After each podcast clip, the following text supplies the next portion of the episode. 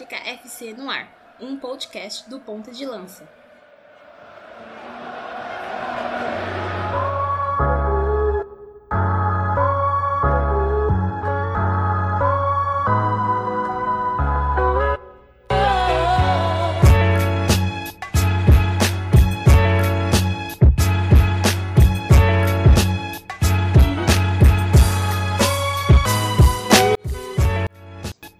Salve galera, nós somos do projeto Ponta de Lança e este é o nono episódio do Mama África FC em 2020. Eu sou Luiz Fernando Filho, um dos membros do projeto, e hoje nós apresentamos o segundo material sobre o nosso especial acerca dos 10 anos da Copa do Mundo na África do Sul. Até o momento da gravação deste podcast é a única Copa do Mundo em solo africano. Então, para comemorar esses 10 anos, a gente achou que um especial debatendo sobre diversas perspectivas é, esse torneio que foi muito especial, inclusive para os torcedores brasileiros. A gente prepararia um material aí bacana para vocês. O primeiro é, episódio dessa série a gente publicou há cerca, há cerca, de duas semanas atrás. Então é só você procurar aí nos agregadores de podcasts que você vai encontrar o nosso primeiro episódio falando dos aspectos mais culturais daquela Copa do Mundo na África do Sul, é, como foi a preparação para aquele mega evento no país africano. Então, algo muito bacana de vocês fazerem essa cronologia até ouvirem esse segundo episódio. Se você já chegou nesse segundo episódio, também não tem problema. Pode ouvir esse segundo episódio e depois retornar para ouvir o primeiro episódio sobre os 10 anos da Copa. Antes de a gente apresentar, de eu apresentar é, quem vai participar desse EP, eu peço para que vocês nos sigam lá no medium.com barra por onde nós produzimos textos sobre futebol e jogadores africanos de forma livre e gratuita. Então é só você acessar, compartilhar com os amigos e com as amigas, fiquem à vontade que as histórias do futebol africano a gente garante para vocês lá no Medium. Também nos agregadores de podcasts, a gente está no Spotify, no Castbox, no Anchor, no Deezer, no Google Podcasts, nas principais plataformas. Então é só clicar lá, Ponta de Lança Podcasts, se inscrever que vocês vão achar todos os nossos materiais. Para além do Mama África FC, também o Mama África FC Continente, apresentado pelo PDL Rubens e Guilherme Santos, e o Boletim Covid-19 em África, apresentado pelo nosso querido Marcos Carvalho, o botafoguense mais querido desse Brasil, inclusive. Um abraço, Marcos. Então, vou apresentar, vou fazer uma conexão primeiramente lá em Porto Alegre para apresentar o nosso querido Bruno Negrão. Bruno, seja muito bem-vindo para esse episódio muito especial aí sobre os 10 anos da Copa do Mundo na África do Sul. Salve, salve pessoal, com licença aí para chegar. Direto aqui de Porto Alegre, que tá frio, muito, muito frio, mas vamos seguindo, vamos levando, né? Salve aí para todos. Uh, essa Copa de 2010 aí, até me empolgo um pouco para falar, né? Foi uma das Copas que eu mais acompanhei. Talvez essa Copa na África, a Copa do Brasil, foi uma das que eu mais acompanhei. E é uma Copa que é, que é muito especial, assim, tem bastante carinho por ela, né? 2010, é, como eu sou colorado, né? 2010 foi um ótimo ano, eu não, não posso reclamar muito. Então essa Copa eu tenho muito carinho, tenho boas lembranças e tô ansioso aí pra gente poder falar um pouquinho dela que ela foi bem marcante também, futebol todo num geral, né, para a história das Copas, justamente como tu falou, por ter sido essa primeira Copa no solo africano, né? Então, acho que até, pelo menos para mim, acho que para os outros também, foi um dos primeiros contatos assim mais forte, mais seguido, né, uh, com o continente africano, né? Foi um mês assim meio que imerso dentro dessa cultura, conhecendo também, né, os jornalistas, os jogadores, os torcedores, a, a modo de torcer. Então é uma Copa bem especial aí que a gente vai estar tá falando hoje. Boa, Brunão. Vamos fazer então de Porto Alegre. Cara, o nosso projeto ele é tão democrático, ou tenta ser pelo menos o máximo uh, democrático possível, que ele faz uma conexão de Porto Alegre do sul do país lá para o Nordeste, em Fortaleza, aonde a gente vai uh, apresentar ela que já estreou já uh, em semanas anteriores, já não é mais uma novata aqui no Mama África FC, inclusive, mas para quem não conhece, Caroline Tavares, seja muito bem-vinda. Oi, Luiz. Oi, todo mundo que está ouvindo a gente. Obrigada mais uma vez pela recepção. É, enfim, como eu já falei no primeiro, né? Quem não ouviu ainda, depois que terminar isso aqui, corre lá para ouvir.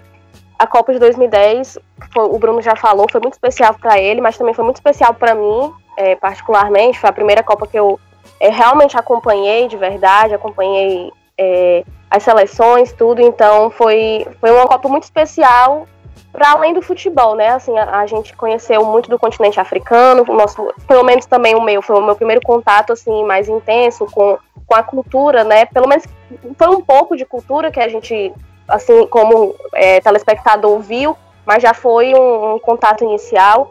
E além dos jogos, né? Dos jogos que foram sensacionais, alguns que a gente vai falar aqui mais para frente, né? Incluindo Gana, que vai ser um dos assuntos de daqui a pouco. É, então, é sempre muito bom falar sobre a Copa de 2010, que foi muito marcante para mim, e vamos lá.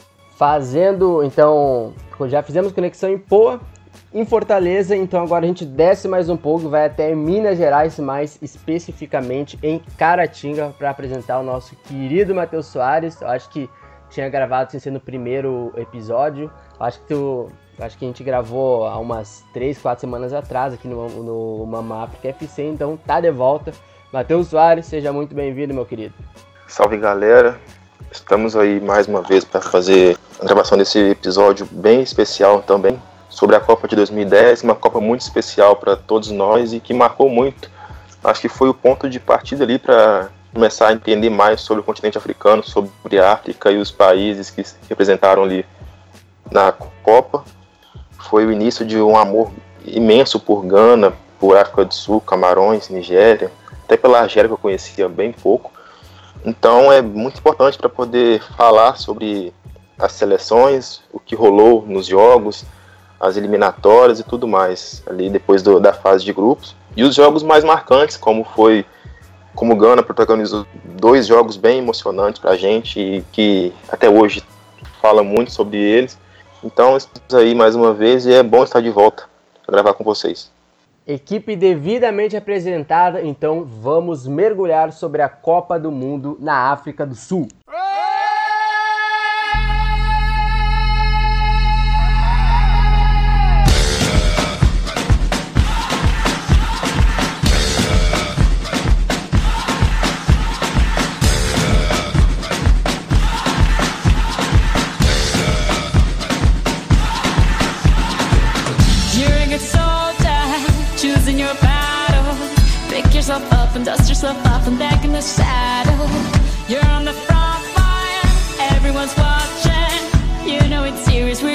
Closer, this isn't over.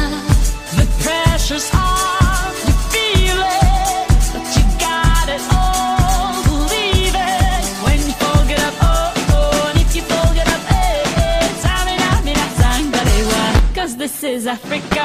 Tamina, mina, hey, hey.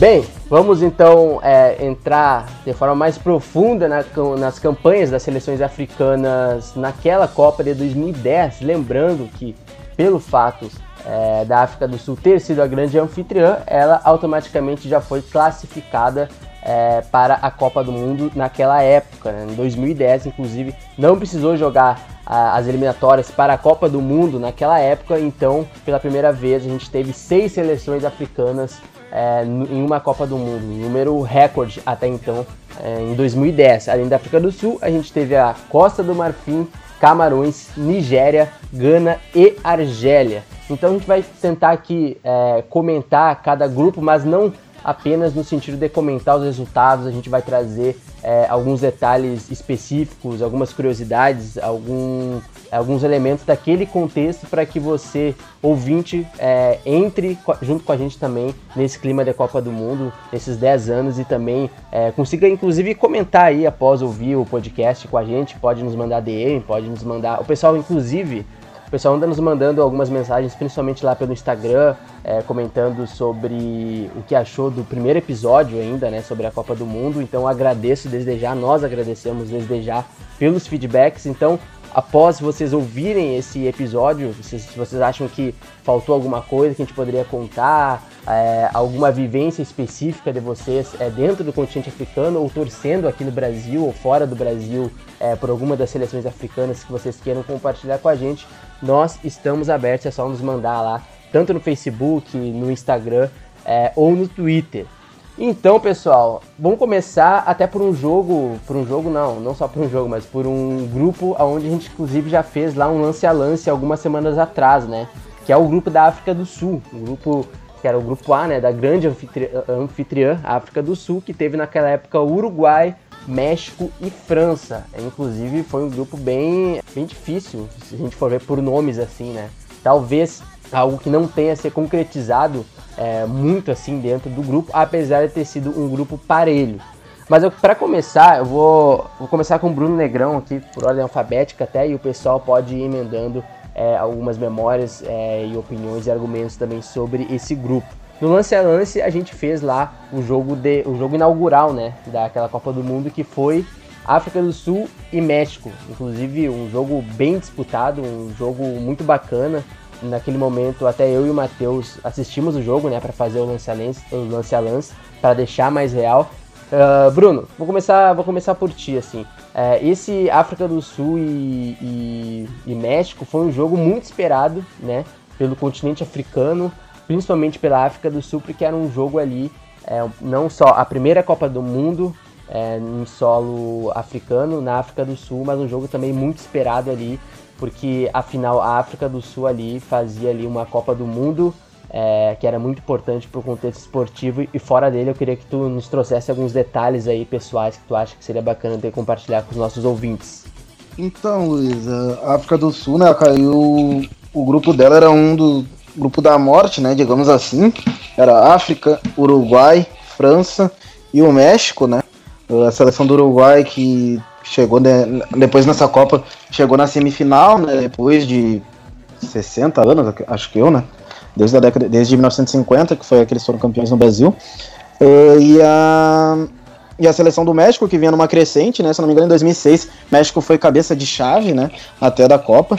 Uh, e a seleção da França, que, é sempre, que tinha do finalista em 2006, e é uma seleção tradicional, uma camisa bem pesada, apesar da França não ter feito uma boa Copa e ter tido bastante dificuldade também para se classificar, né? Que foi aquela Copa que teve a classificação com o gol de mão, né, do Henry, e teve, enfim, teve uma, uma polêmica toda em questão disso. Mas aquele, acredito que o primeiro jogo da África do Sul é bem marcante, porque era uma das principais esperanças, né, contra o México. Acho que uh, imaginava-se que poderia ser uh, um dos jogos que a, que a seleção poderia, né, buscar mais por uma vitória. Acredito que foi um grande, um grande pecado até a, a seleção da África do Sul uh, não ter conseguido ganhar aquele jogo, porque poderia ter é, é, conseguindo né, segurar a vitória, né? O primeiro gol foi do Tchabalala, né? É um gol bem marcante, até a dancinha que ele faz depois do, do gol ficou bem marcada também. E cons se conseguisse segurar aquela, aquela vitória, poderia ter passado de fase, né? Que seria extremamente marcante isso para a África do Sul, né, para o país em, em, si, né. Eles fizeram uma Copa até razoavelmente bem, uh, tendo em vista esse grupo aí que pegaram, e foram não se classificaram por questão de, de, saldo de gols, né? Eles tomaram 3 a 0 do Uruguai no segundo jogo, que acabou complicando um pouquinho as chances de, de classificação. E acredito que o grande lance né, dessa, dessa participação desse grupo aí da, da África do Sul foi a França, que teve essa, essa péssima Copa, só fez um ponto, né? Foi um empate com o Uruguai até no primeiro jogo. A França, por ter feito uma péssima Copa, a África do Sul é, conseguiu é, derrotá-los né, no, no, último jogo. E acho que essa vitória foi teve um peso muito especial, apesar de não ter passado de fase, né? Por ter vencido uma seleção de, de camisa, de peso, uma seleção que já, já foi campeã do mundo, recente tinha sido finalista, né? E por ter conseguido essa vitória, Uh, acho que era um, um, dos grandes objetivos assim da, da África do Sul.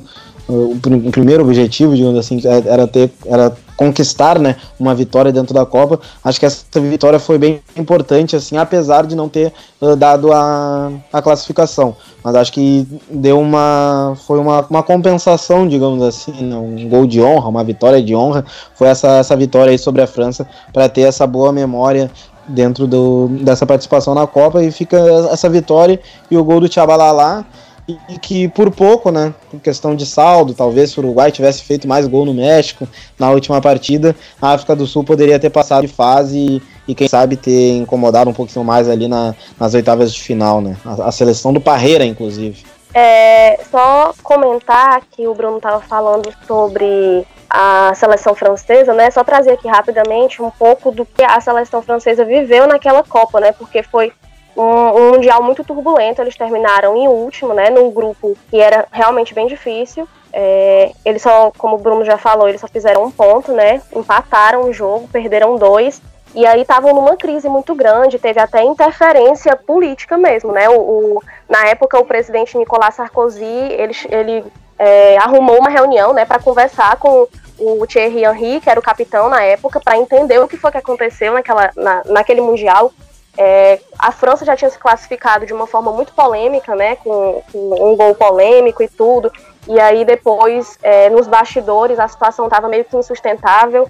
É, a seleção começou a, a, demonstrar um desempenho péssimo em campo e aí é, eles perderam para o México, né, por 2 a 0 e ali foi o estopim para que é, eles pudessem ser eliminados né, na fase seguinte, na, na, rodada seguinte. E também o Anelka foi cortado, porque disse que tinham, segundo as informações que deram na época, né, o, o, ele tinha discutido com o treinador, enfim, foi uma série de questões, os jogadores protestaram, fizeram greve, e aí tudo isso, né, é, o futebol também não se compõe apenas de, do, do que acontece ali dentro das quatro linhas. O que acontece fora também é muito importante e influencia sim, diretamente no, no resultado. Por todo esse cenário de, ca de caos, a França também é, ficou em último, mas e também para fechar esse assunto da minha parte, o Bruno estava falando do, do Parreira, né, que foi o técnico da, da seleção da seleção da África do Sul em 2010, que teve aquela crise, né, com o Benny McCarthy, que ele não chamou o jogador porque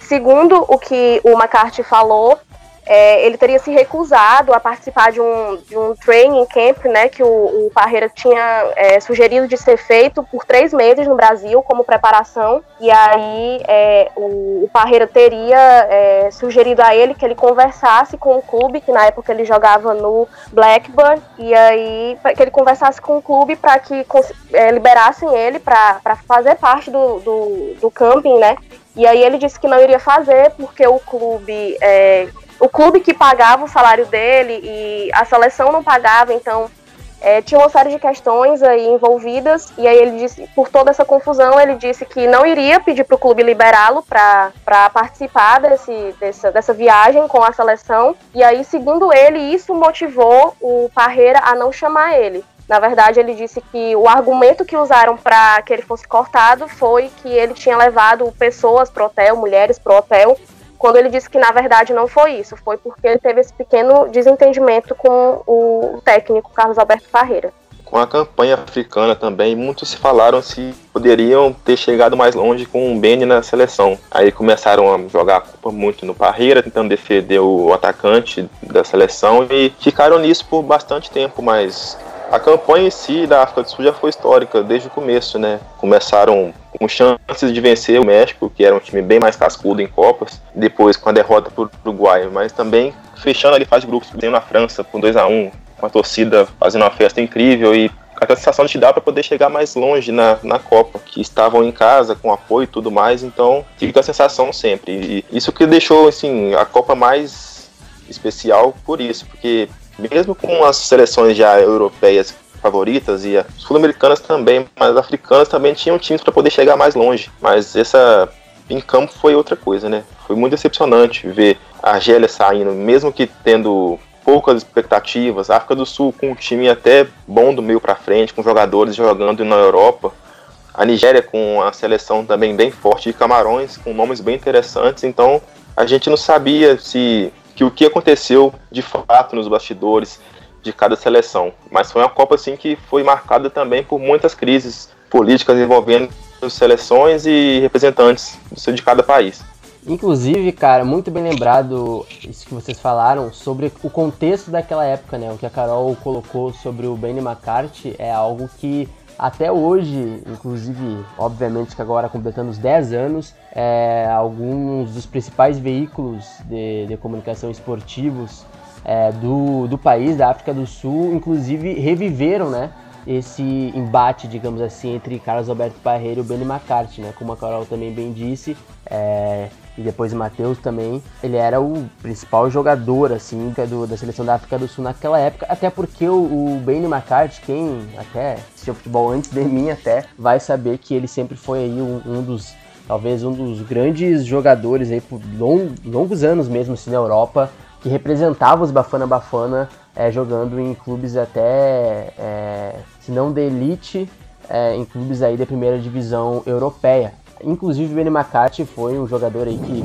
fez uma boa época no Ajax também. Lá no início, assim, o Ajax tem um histórico aí também de, de utilizar jogadores africanos, até, até acho que até depois o Matheus pode comentar sobre o Ajax Capital, né, que é um projeto, inclusive o Matheus já escreveu isso no nosso Medium, é, do clube na África do Sul. E esse jogo, inclusive contra o México, foi um jogo, cara, um roteiro cruel assim mesmo, né? Como o Bruno tinha falado, aquele gol do Tchabalala, o Tchabalala golaço, assim, eu acho que um dos gols mais bonitos, assim, estresse de Copas, assim, pelo menos entre os anfitriões. Eu acho que boa parte dos torcedores e das torcedoras brasileiras lembram daquele gol. E era, e era uma seleção bastante doméstica ao mesmo tempo, apesar de ter os jogadores que jogavam na Europa, como né, o Benny McCarthy, o Steven Pienaar, um jogador bastante famoso aí na Premier League, jogando pelo Everton. Era uma seleção bastante doméstica, assim, com jogadores ali da PSL, né, a Liga Nacional da África do Sul. Então, só para com complementar a questão do McCarthy,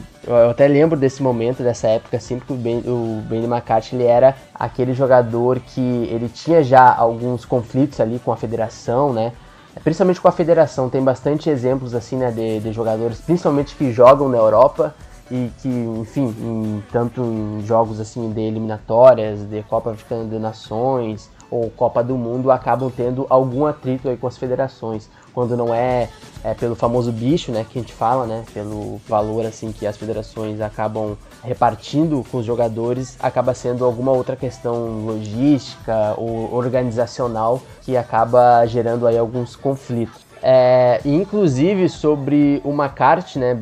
É, não só ele é um dos maiores jogadores, acho que até da história da África do Sul, apesar da, dessa geração é, sul-africana a nível da seleção ser uma seleção bem valorosa, assim, com jogadores históricos, mas acredito que seja também o McCarthy um dos maiores é, jogadores, ou pelo menos um dos jogadores, se não o principal jogador que mais teve uma carreira consolidada na Europa, principalmente assim, nessas últimas décadas. E além disso, ele é o maior, maior artilheiro dos Bafana Bafana, né? Então teve todo esse peso na época de o maior artilheiro da seleção é, nacional, na história da seleção nacional, não ter participado de uma Copa do Mundo dentro da sua casa. Então eu acredito que pessoalmente para o McCarthy não deve ter sido algo muito legal, assim, e eu acho que para os torcedores também. Mas é importante dizer que, bem como o McCarthy disse, e como alguns é, veículos sul-africanos citam, essa relação entre Parreira e McCarthy já vinha de muito tempo. Então tinha toda a questão logística do fato do Blackburn, né, que na época jogava acho que ainda a primeira divisão da Premier League, não querer liberar ele, fazer a preparação antes do tempo previsto ainda para a Copa do Mundo, para alguns amistosos. Inclusive, a preparação que a seleção da África do Sul teve na época foi no Brasil, inclusive. O Parreira trouxe a seleção é, sul-africana para fazer alguns amistosos de preparação aqui no Brasil. Então teve todo esse embate entre o clube não liberar e o fato do McCarthy dizer o seguinte para o Parreira: o Blackburn é, me dá o pão e a manteiga. Então eu ele, na época ele falou isso, né? Então eu devo satisfação naquele momento, eu devia satisfação naquele momento apenas ao Blackburn, que era o clube que me pagava. Olha, eu acho bem complicada essa situação, não sei se concordo muito com o que ele disse, mas foi a opção do maior, maior artilheiro da África do Sul naquela época. Então, para passar limpo no grupo A, a gente teve o Uruguai, acabou sendo é, o líder dessa chave com 7 pontos, é, três jogos ali, duas vitórias e um empate cara, por um saldo de gols ali até, até considerável, o México acabou ficando com a segunda colocação. O México, né, que sempre passa a segunda, passa a segunda fase, as oitavas, mas nunca consegue muito além disso. É, ficou na segunda colocação com quatro pontos e a África do Sul também ficou com os mesmos quatro pontos, só que ali com um saldo de gol de menos dois, enquanto o México tinha um saldo de gols ali com mais um. Então teve uma diferença ali até não, tant, não tanta diferença no nível de, de tantos gols que a África do Sul e México fizeram, porque os mesmos fizeram três gols, só que a África do Sul tomou mais gols, né? tomou cinco gols é, naquela campanha, naquela primeira fase, e o México acabou sofrendo apenas dois gols, e isso fez a grande diferença para classificar a seleção mexicana. E indo para o grupo B daquela Copa do Mundo, é um grupo que teve ali o seu mais ou menos foi competitivo, mas assim, teve ali a Argentina ali sendo a líder do grupo, mas teve a Nigéria. E aí a gente vai entrar a partir do grupo A, na verdade, já na questão das seleções africanas aí não tem ido muito bem não nessa, nessa, nessa Copa do Mundo de 2010 ali, inclusive a anfitriã. A África do Sul, inclusive, foi a primeira anfitriã na história da Copa do Mundo a não passar de fase. Inclusive, teve esse dado bem importante da gente citar. No grupo B tinha Argentina, Coreia do Sul, Grécia e Nigéria. É, pessoal, o que vocês podem nos falar aí sobre esse grupo da Nigéria? A Nigéria naquela época ainda vivendo ali, né, nessa primeira parte dos anos 2000, a Nigéria ainda tentando fazer a transição na, daquela geração é, vitoriosa de 90, do final de 90, né? De Canu, enfim, o Coxa, e, mas nessa Copa do Mundo 2010 não foi muito bem, acabou com a lanterna do, do grupo com apenas um ponto. É, Nigéria poderia mais, né? Com certeza. Principalmente se for comparar ali nos, com as seleções da Coreia e Grécia, que não tem tanta tradição Copas, e não tinha um time tão qualificado quanto a Nigéria, principalmente no ataque ali, com nomes bem conhecidos, já como o Kalu, o Martins, o Yakubu, jogadores que já tinham uma carreira já tensa assim, na Europa, com muitos gols já anotados. Então a gente esperava muito, mas já vinha já de problemas também extra-campo. Então mais que a expectativa fosse grande, acabou que se confirmou ali, né, aquela desconfiança de todos com a Nigéria de estarem ali, não para dar 100% em campo, mas só para poder falar que foram, né, porque eram muitos problemas extra-campo, de desconfiança da torcida, do presidente da época também, então não dava para poder esperar muito deles. E para ver o quanto que esse fato de, de problemas extra-campo afetam, né? Como eu já tinha falado antes, e vocês também falaram que é, com a França, né, aconteceu esse problema, todo essa, esse caos extracampo que influenciou nos resultados e vice-versa, aconteceu também com a Nigéria, como o Matheus falou, é um grupo que não era do, dos mais difíceis se a gente comparar com o grupo que a África do Sul caiu, né, mas Argentina, Coreia do Sul e Grécia, é, a Coreia do Sul que é, não tem tanta tradição no futebol. O melhor resultado naquele momento tinha sido na, na Copa em que eles foram anfitriões, né, em 2002. E a Grécia, que o melhor resultado foi só na Copa de 2014, quando eles passaram as oitavas de final. Então, até aquele momento ali, a Grécia também não tinha engrenado é, como seleção. Então, a Nigéria tinha sim potencial para ter ido mais adiante. É, e ainda mais perceber que a Nigéria foi lanterna com só um ponto, né? No empate com a Coreia do Sul em 2 a 2 é, foi bem preocupante de, de perceber essa situação. É, um, um, ponto interessante que eu vi foi que a gente até tinha comentado antes que depois que a Nigéria caiu na fase de grupos e ficou em último lugar com esse só esse um ponto, o presidente do país na época, que é o Good Luck Jonathan, é, ele anunciou a suspensão da seleção né, de qualquer competição. A, a, seleção não podia participar de qualquer competição por, por um período de dois anos. E aí, a, alguns dias depois, ele voltou atrás da decisão e, segundo ele, ele tinha acabado de fazer uma página assim, no Facebook e, segundo ele, ele recebeu tantos pedidos pra, das pessoas para que ele não fizesse aquilo, né, para que ele não enviasse aquilo, aquele pedido oficialmente, que ele voltou atrás. Isso meio que até entrou em questão, porque era de fato um, uma situação política, né? Nesse caso, uma interferência política no futebol, algo que vai meio de encontro ali com os estatutos da FIFA, mas foi, foi algo bem interessante, bem curioso que aconteceu. E além disso, a seleção da Nigéria, na verdade, ela teve um pouquinho de azar, né? For ver pela ali no primeiro jogo, né, que ela pega a seleção da Argentina, que a Argentina já tava tinha bastante expectativa, né, sobre essa seleção da Argentina, principalmente pela questão do Messi, né, que tava no, num dos primeiros auges dele, tava em grande fase, né, uh, o argentino, e também por ser a seleção do Maradona, né, tava tinha bastante expectativa sobre essa seleção. Uh, o Eneyama, né, o goleiro da, da Nigéria, ele fechou o gol naquele jogo ali.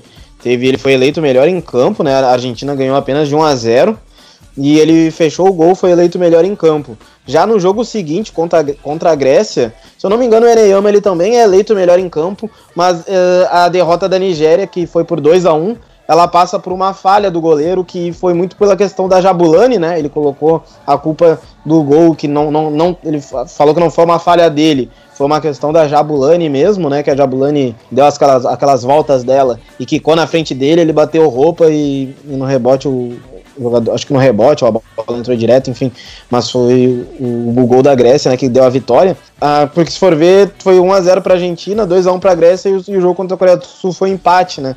Então acredito que talvez não, não, não tivesse sido essa essa falha, né, essa questão da Jabulani, esse erro do goleiro, a Nigéria poderia até ter ido um pouquinho mais longe, né? Principalmente que o Eneyama, né, essa, essa, essa Copa ela criou um pouquinho de, de heróis e vilões, né? Dentro das seleções africanas. O Eneyama ele ficou um pouquinho marcado por essa falha, mas ele fez uma Copa maravilhosa, né? Principalmente no jogo contra a Argentina, ele fechou o gol mesmo ali contra, contra, contra o Messi, principalmente, né?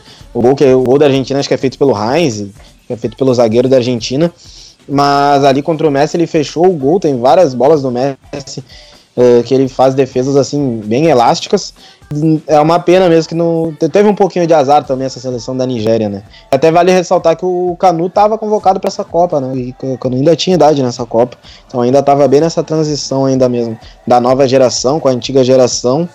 Mas aí tem, tem um pouquinho também do, do azar, né? Que talvez tivesse conseguido o um empate contra a Grécia. Talvez chegaria até um pouquinho melhor pro jogo, com mais esperança, né? Pro jogo contra a Coreia do Sul, a história poderia ter sido diferente aí, né? É curioso também se pensar na Nigéria, porque não repetem o sucesso da base no principal. Porque até então, em 2010, eles tinham três Copas Sub-17, 85, 93, 2007, e depois ganharam mais duas, né? 2013 e 2015.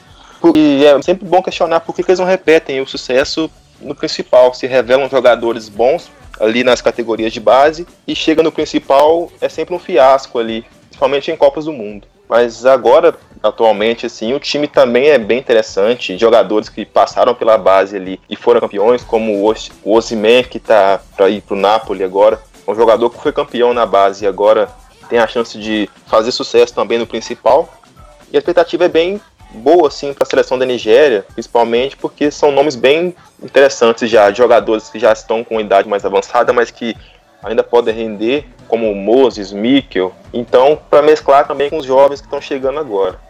É, inclusive, Matheus, é muito bem é, citado, né, é, esse, esse parâmetro das categorias de base, né, inclusive, eu acho que inclusive é um material que a gente possa, é, possivelmente vá citar futuramente, ainda que é sobre geração de ouro, né, da geração de 90, e para essa geração é, do século 20, 21, como o Matheus disse, é uma das grandes vencedoras aí das categorias de base, principalmente ali a sub-17 e também sub-20, né? Então é algo bem interessante mesmo da gente questionar às vezes como uma geração tão vencedora é, teve, eu acho que é até normal também, né, ter essa dificuldade de fazer uma transição de uma geração tão vencedora como foi a Decanu, Ocoxa, Taribu Oeste, para né, uma próxima geração. Não é, não, não é fácil, né? É, eu acho que para qualquer seleção mesmo. Então, bem bacana esse comentário.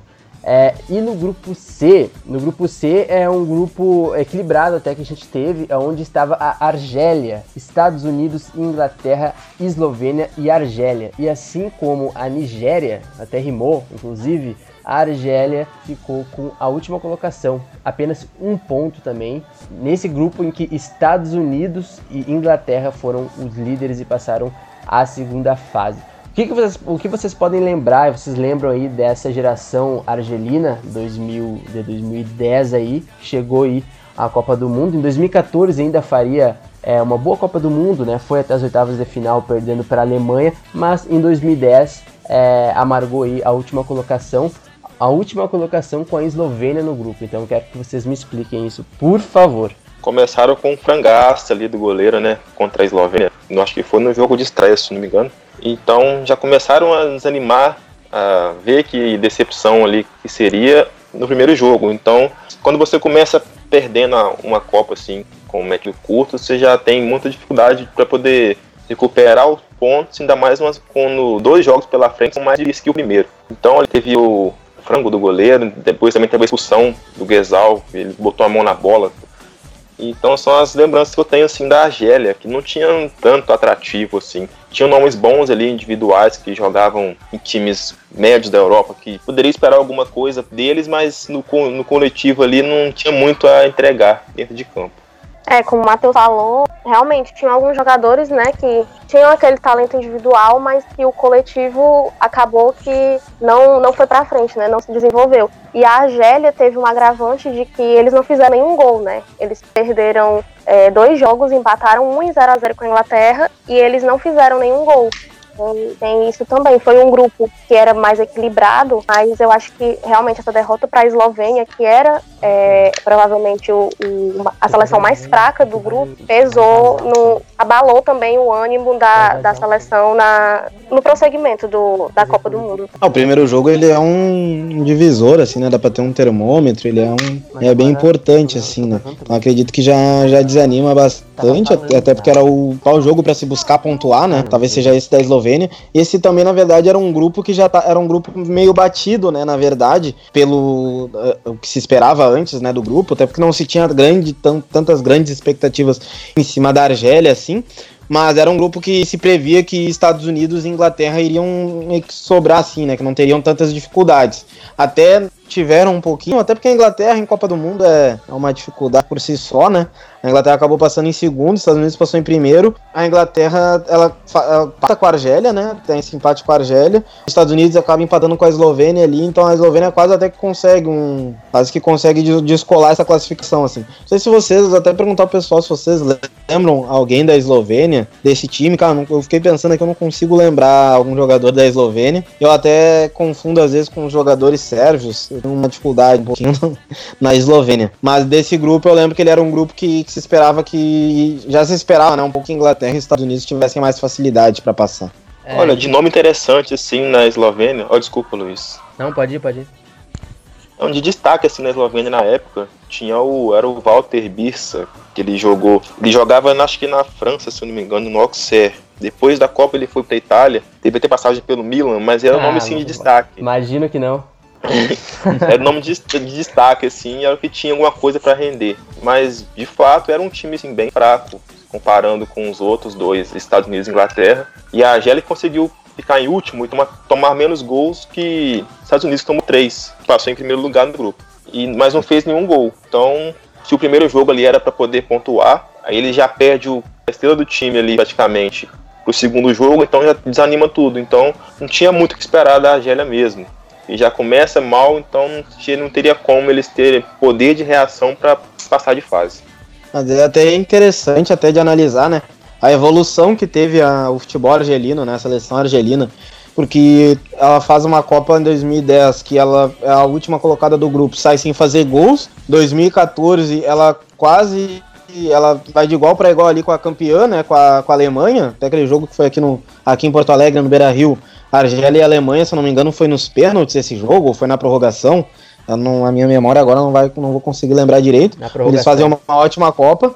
E agora a seleção argelina é um, é um, dos principais nomes, com certeza, se for ver a nível de seleções do futebol africano, né? E tem também um dos principais jogadores, né, do, do cenário africano no momento, né? Apesar do, do Salah e do Mané tem um principais destaque, né? Jogarem no, no, no, hoje o melhor time do mundo, digamos assim, né? Campeão do mundo, o Liverpool. Mas o Mahrez está em ótima fase, né? Um dos principais nomes africanos, com certeza. Então a Argélia dá para a partir desse desse cenário de 2010, a gente vê nesses 10 anos o quanto cresceu a seleção é argelina. assim. Inclusive, a, essa seleção argelina era comandada pelo técnico Rabah Sadani. Pode ser assim que seja o jeito de falar o nome dele, não sou muito bom em pronúncia, mas como vocês bem disseram, era uma seleção ali tinha alguns valores ali, algumas promessas ali argelinas da época, mas muitas é, desse, desses jogadores assim é, que estouraram na Argélia naquela época, tanto na Europa, acabaram não rendendo muito o que, o que prometiam. Inclusive o Ria Budebus, que eu acredito que jogue ainda na França, o, o, último jogo, o último clube que eu vi ele jogando era no Saint-Etienne. Eu não lembro se ele está ainda nesse, elenco aí atualmente, mas ele era na época um jovem ele ainda, surgindo nas categorias de base da seleção, mas que também não vingou o que era esperado nem na Copa do Mundo e também nem é, principalmente na Europa. Então é bem, bem lembrado mesmo essa seleção é, da Argélia que depois de 2014, como vocês disseram, iria mostrar ali, eu acho que o começo de uma geração, né? É, eu acho que ainda vai dar bons frutos, já deu bons frutos, né? Inclusive a atual campeã da Copa Africana de Nações, que a gente é, muito bem relatou já no projeto desde o nosso começo. E então ficou na última colocação. Não seria ainda em 2010 ali que os argelinos conseguiriam, vamos dizer, o ápice ali da sua geração, 2014 ali conseguiriam passar de fase é, pela primeira vez na sua história, mas em 2010 acabou na última colocação. Agora a gente vai fazer, vamos diretamente para o grupo da Costa do Marfim, porque a gente vai deixar o grupo da Gana por último. Eu acho que acredito que a maioria do pessoal que está aqui também, com certeza lembra da Gana, da campanha é, da seleção africana na Copa do Mundo de 2010. E esse grupo da Costa do Marfim é, tinha nada mais nada menos que Brasil e Portugal, além da Coreia do Norte, a estreante na época.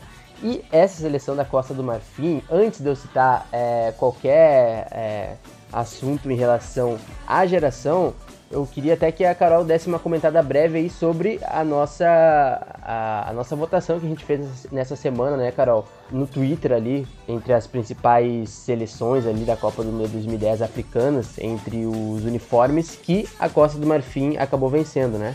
Isso. Só para contextualizar, é, a gente, alguns dias atrás, começou a fazer essa batalha né, de camisas, esse duelo entre as camisas, vai entrar a primeiro, né, o primeiro e o segundo kits de cada seleção africana.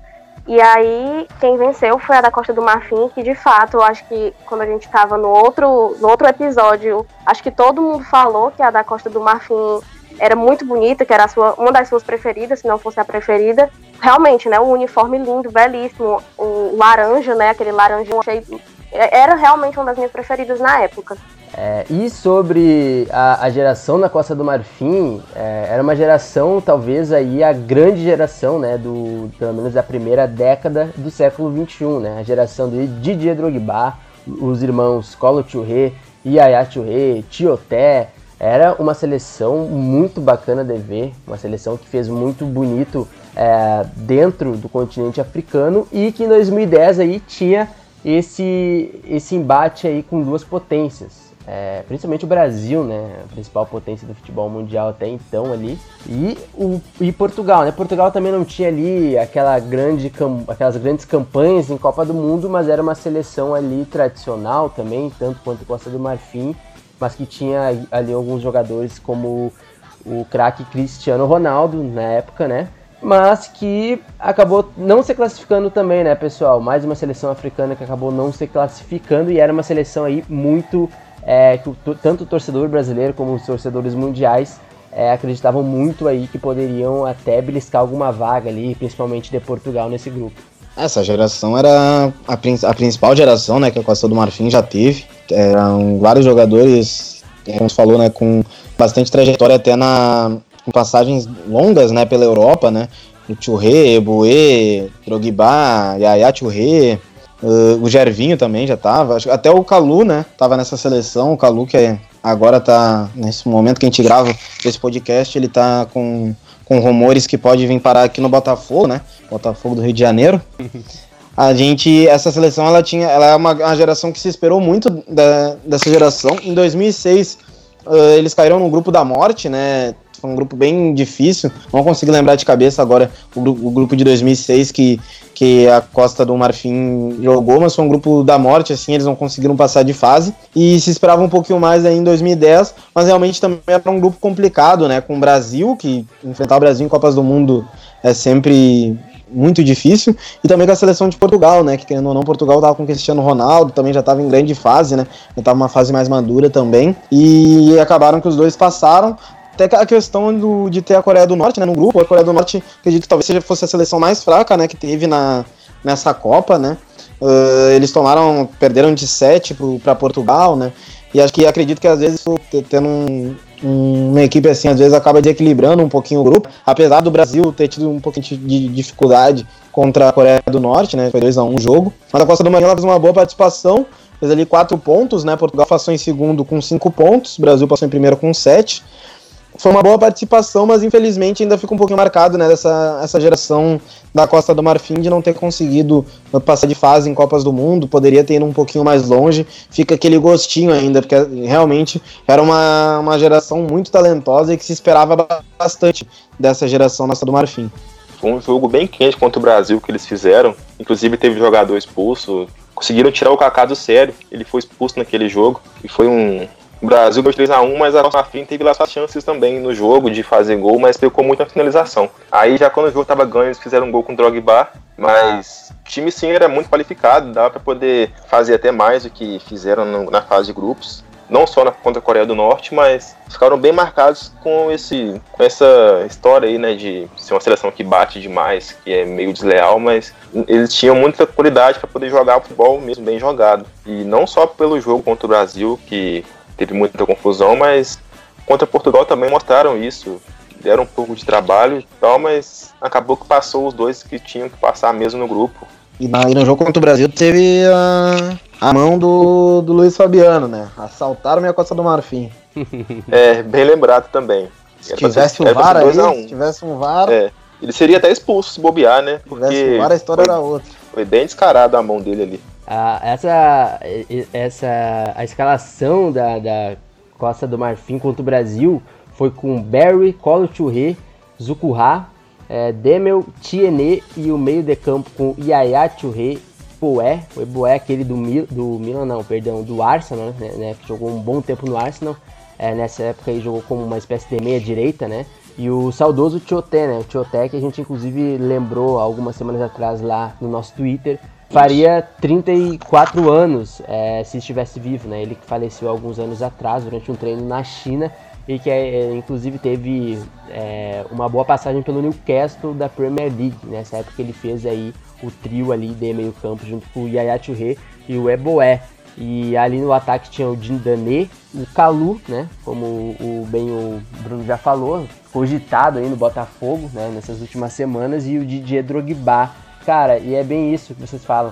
Essa seleção é uma seleção que acabou ainda dando frutos, é, tanto na Copa Africana das Nações, depois e viria a ser a vice-campeã contra a Zâmbia, uh, e depois campeã em 2015 ainda, que eu acho que ali seria o, o ápice dessa geração e também meio que um fim também dessa grande geração é, que acabou jogando em algumas Copas do Mundo e representando a Costa do Marfim. Em 2010, o técnico era o Sven Goran Eriksson, bem famoso aí na, na Europa. É, treinava essa seleção, mas que não conseguiu é, ir muito além né, nessa, nessa Copa do Mundo. A seleção é, da Costa do Marfim, enfim, que acabou conseguindo pelo menos ali aquela segunda vaga com Portugal, e assim como tanto a Nigéria e a Argélia não conseguiram ir além. E como disse o Bruno às vezes também, sabe, tem várias. A gente está citando aqui, tentando colocar algum um contexto, né? Desses jogos, desses grupos, mas obviamente que analisando os jogos, vendo todos os jogos ali, é, sempre tem aquele jogo específico ali que alguma outra seleção africana poderia ter vencido o jogo, enfim. Mas nesse grupo aí o Brasil acabou com a liderança, 7 pontos, Portugal com 5 e a Costa do Marfim ali com 4, 4 pontos, 4 gols feitos, 4 gols marcados e 3 sofridos. Então teve também essa questão aí de algumas seleções africanas terem muito mais sofrido gols do que feito, né? Nesse momento, tanto a Costa do Marfim ali, como a África do Sul terem sofrido pelo fato de não terem tido nessa Copa do Mundo de 2010 um sistema defensivo tão eficiente como algumas outras seleções. Não, é só baseado nisso aí, nesse, nesse apanhado que vocês fizeram, que eu acho que, apesar de não ter passado para a fase seguinte, é, a Costa do Marfim ela fez, fez bons jogos, né? Porque com, eu acho que as, as seleções mais difíceis, né, obviamente, do grupo eram a Coreia do Norte, eu acho que era a segunda participação, se eu não estou enganada, essa foi a segunda participação da Coreia do Norte em Copas, então não era uma equipe que tem tradição, enfim. E a Costa do Marfim foi o último jogo, a Costa do Marfim venceu, venceu, venceu bem por 3 a 0 e as seleções mais difíceis eram Brasil e Portugal, né? A mais difícil, obviamente, era o Brasil, como, como vocês já falaram, que é sempre muito complicado enfrentar o Brasil em Copas do Mundo. É, e aí perdeu por 3 a 1 teve aquele jogo que foi um jogaço.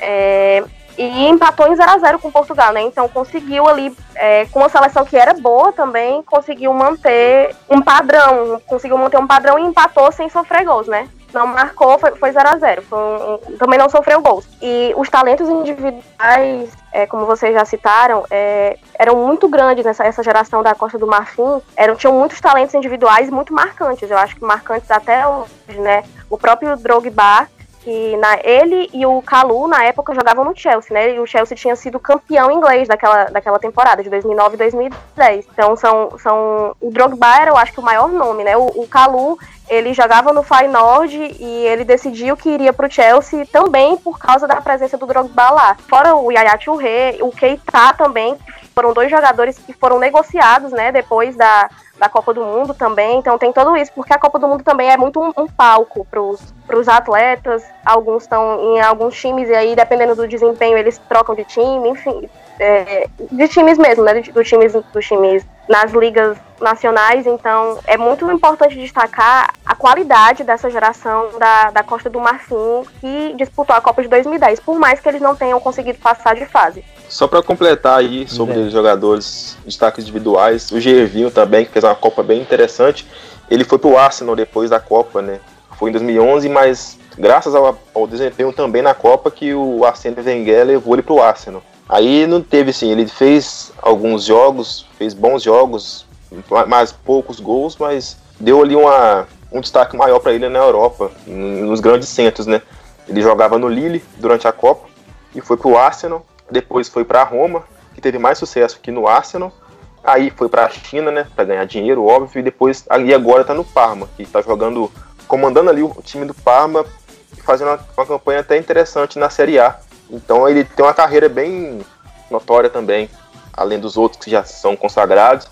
Ele não tem tanto título na carreira, mas individualmente falando, ele teve uma carreira bem consolidada.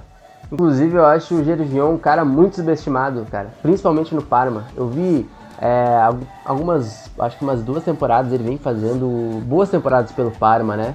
Parma aí que é o time que tá voltando aí há algumas temporadas já, né? A elite do futebol italiano. Eu tenho visto bons jogos do Gervinho, inclusive fez é, gol agora, né? Esses tempos. Não lembro, não vou me recordar agora contra quem, se foi Inter de Milão, algum jogo assim específico que ele acabou marcando. E bem como o Matheus é, comentou, né? O contexto daquela época era muito favorável à seleção da Costa do Marfim, né? Drogba em alta, é, o Calu também ali em alta é, junto com, com o Chelsea.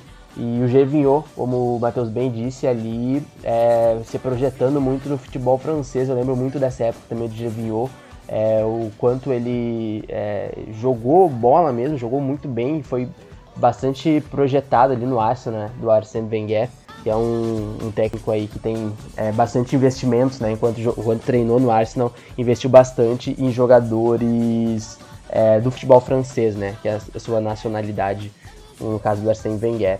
É, então, fechou esse grupo, né? Costa do Marfim acabou não passando de fase em 2010, em solo africano.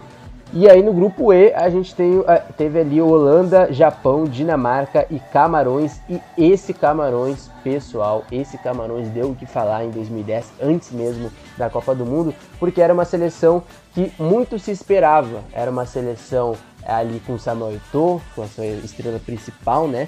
E uma seleção que ainda é, em 2010, principalmente em solo africano, buscava é, ter uma redenção daquela daquele Camarões da Copa de 90 do nosso querido Roger Milá, mas acabou não fazendo nenhum ponto, zero pontos, três jogos, é, dois gols feitos apenas em três jogos e cinco gols sofridos. Como vocês explicam esse Camarões de 2010? Difícil, né? acho que dentre as seleções africanas era que tinha um conjunto mais assim, de nomes assim, era um time, era um dos melhores, né? Que além do Eto'o ali tinha o Imbia, que já tinha uma carreira bem forte na França, os parentes lá, o Song, o Alex e o Rigobert, o Song que estava no Arsenal com 22 anos era tido como a grande promessa ali para ficar de olho na Copa. O Joel Matip, que estava no Schalke na época, se eu não me engano, o Abubacar, era um time que daria muito trabalho, né? Se a expectativa fosse realmente cumprida, mas deixaram muito a desejar, não pontuaram, não venceram, então é um Copa para esquecer para eles. E foi num grupo também, a gente analisando os grupos, não foi num grupo tão complicado, né? O Japão ele tem uma certa tradição, mas também não não é uma equipe assim, que a gente veja como uma das mais fortes, né? pelo menos naquela Copa, não era uma das mais fortes. Tinha a Holanda, que sim, era, era uma potência, inclusive foi para a final, né? Fez a final com a Espanha, mas Camarões sofreu três derrotas, né? Das seleções, das seleções africanas, foi a única que sofreu três derrotas, não pontuou de jeito nenhum. Eles conseguiram fazer só um gol nas derrotas contra a Dinamarca, contra a Holanda, mas contra o Japão eles não marcaram.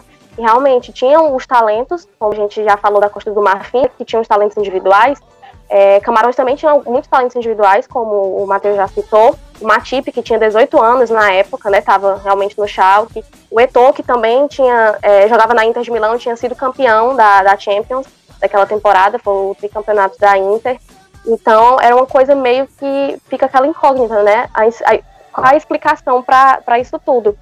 E antes do. Na preparação para a Copa, a, seleção de Camarões, os resultados que a seleção de Camarões conquistou foram muito complicados também, né? Foram os últimos jogos, os quatro últimos jogos antes da Copa foram dois empates e duas derrotas. E aí é, tudo caiu para cima do, do Paul Le Guen, o técnico, e aí ele rebateu, disse que Camarões ia conseguir tudo e que eles iam jogar muito bem no Mundial para rebater as críticas, para tentar é, desviar né, da atenção dessa, dessas, desses resultados ruins de preparação para o Mundial, mas chegou na Copa e o resultado foi ainda pior, né? Porque foram três derrotas num grupo que Camarões poderia sim ter, ter passado de fase.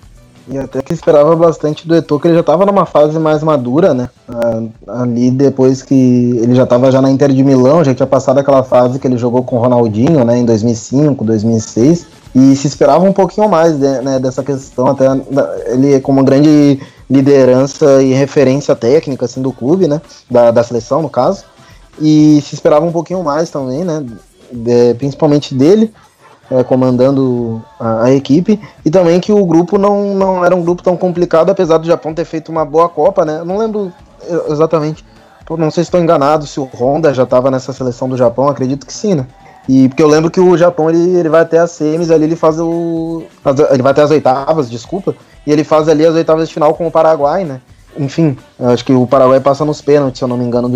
Essa seleção japonesa acabou indo bem, mas mesmo assim não justifica o Camarões não, não ter ganho nenhuma partida, né? Acredito que, que isso ficou um pouquinho assim, né? Foi bem complicado até para as seleções africanas num geral, né? Que só a, seleção de Gana que acabou passando de fase, mas tinha-se boas gerações, né? A gente se esperava um pouquinho mais, principalmente por ser, apesar de, enfim, Camarões uh, não estar jogando em casa, né? Digamos assim, mas pela proximidade, né? A torcida estava mais próxima, era dentro do continente africano, se esperava mais das, das seleções africanas no geral por essa, essa proximidade, assim, né? De estar tá jogando em solo africano. Então, isso foi um pouco de foi uma decepção, digamos assim.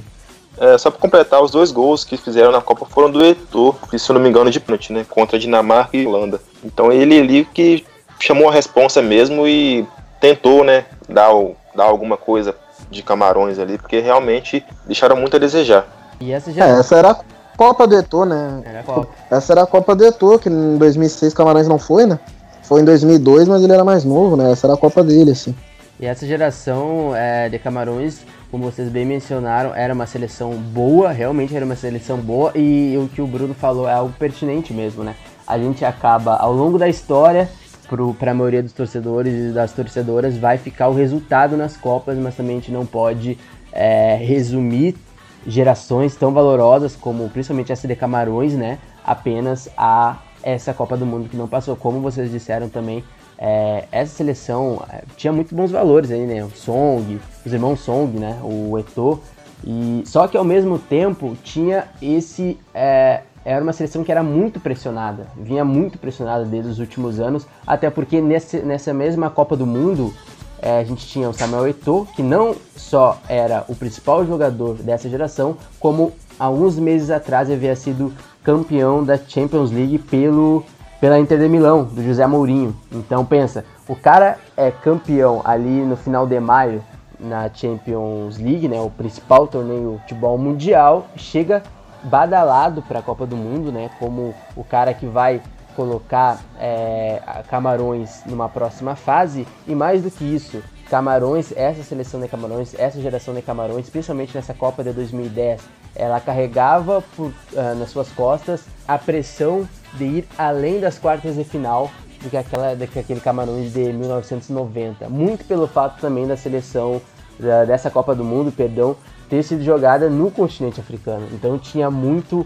é, essa pressão, inclusive do Roger Milá, é, antes da, da Copa do Mundo, uns dias antes da Copa do Mundo, um pouco depois, inclusive, perdão, um pouco depois é, do título do, do Samuel Eto'o pela Inter de Milão, o Roger Milá vai a público e critica o Samuel Eto'o pelo fato dele jogar tão bem na Europa, mas não conseguir, na visão do Roger Milá, jogar tão bem na seleção de Camarões. Inclusive, é, nesse, nesse momento em que o Roger Milá criticou o Samuel o Samuel não só ficou indignado, como ele também foi à mídia e rebateu. E na época ele disse o seguinte: eles, os críticos, devem me respeitar e eles devem calar a boca, realmente calar a boca.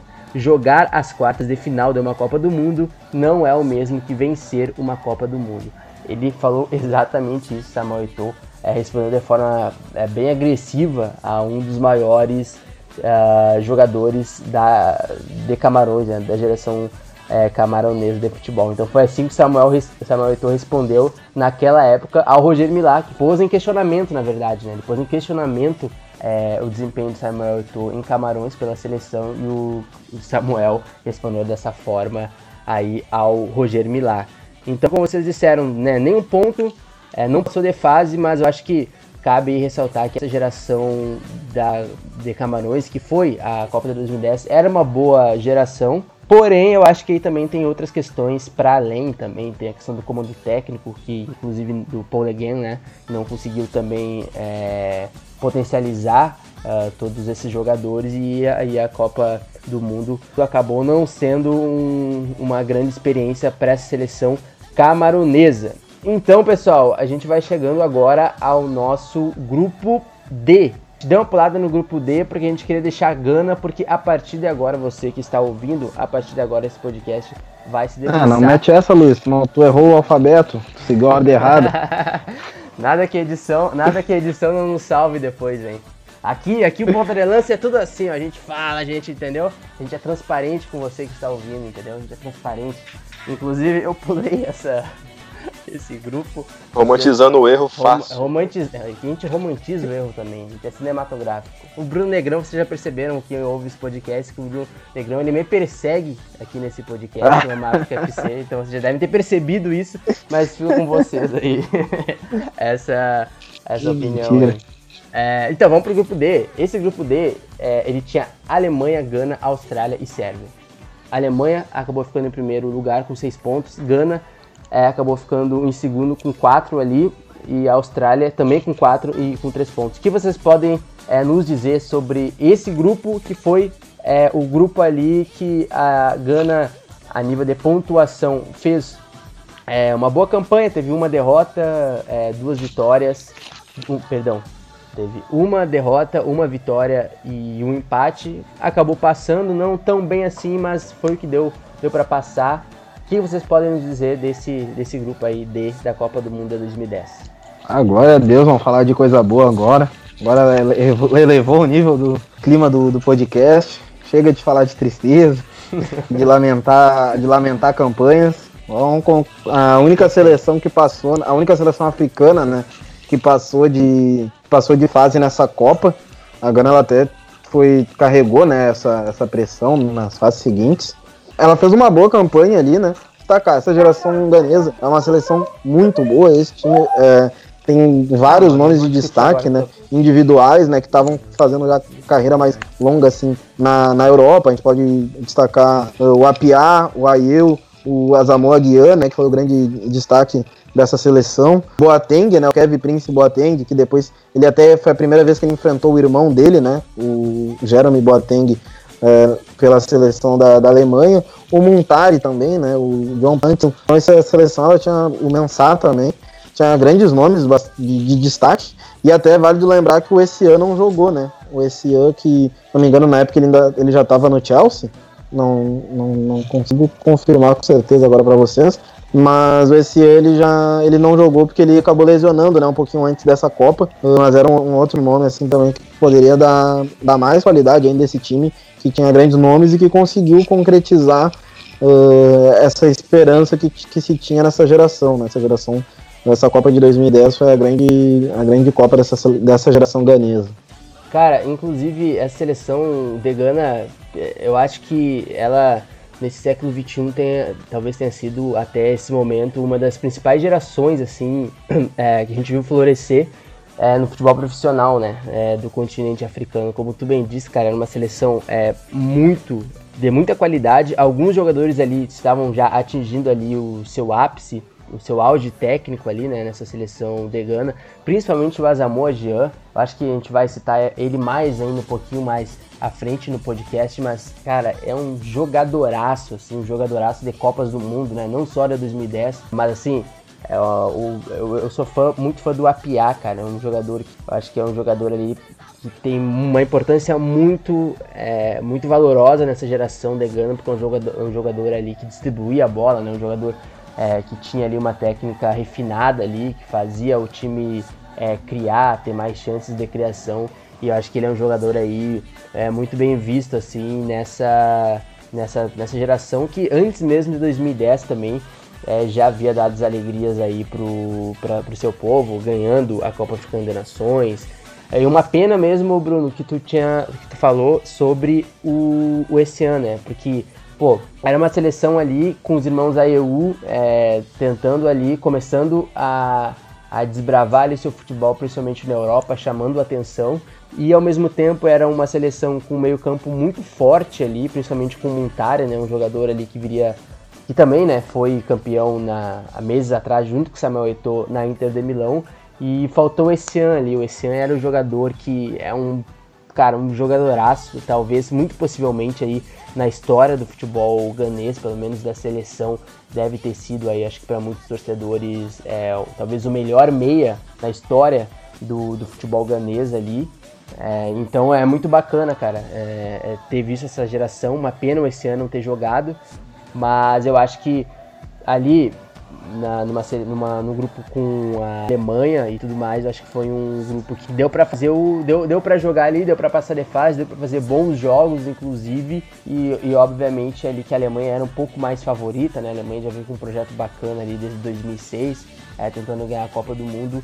Mas eu acho que essa, essa primeira fase aí foi uma primeira fase que já dava alguns indícios aí de como a seleção ganesa poderia mostrar o seu poderio aí na, nas eliminatórias. É, então, eu acho que quando a gente fala de Gana na Copa do Mundo de 2010 é meio que inevitável não falar do Ian, né? Porque assim, ele na, na, fase de grupos, a gente vai falar depois das, da fase de mata, né? Oitavas e quartas, mas a fase de grupos foi ele que fez os dois gols da, de Gana, né? Ele fez o gol da vitória contra a Sérvia ele fez o gol de empate com a Austrália. É, ele foi, com certeza, o principal jogador, né? Ele foi o principal expoente do, do grupo na, naquela Copa, naquele Mundial. Ele foi um dos responsáveis para na liderança mesmo da, da equipe, num grupo que realmente não era. É, ele foi talvez um dos mais equilibrados, assim, quando a gente fala de pontuação, né? pontuação que eles atingiram, mas tanto é que Gana e Austrália, a Austrália não fez a mesma pontuação de Gana, né, quatro pontos, mas foi o que desempatou foi o saldo de gols.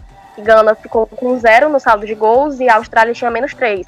E a Sérvia, que ficou, foi a lanterna, tinha três pontos. Então, na, na pontuação foi realmente um, talvez um dos mais equilibrados mas foi uma excelente fase de grupos para Gana, pensando também nessa, nessa situação em que a Alemanha era favorita por causa desse, desse projeto, de, dessa projeção a longo prazo que eles pensaram, talvez desde a Copa de 2002, 2006, onde eles ficaram em terceiro lugar em casa, então eles vieram mais fortes para 2010 e o Guião foi, um, foi o principal nome da, da seleção ganesa naquela, naquela Copa.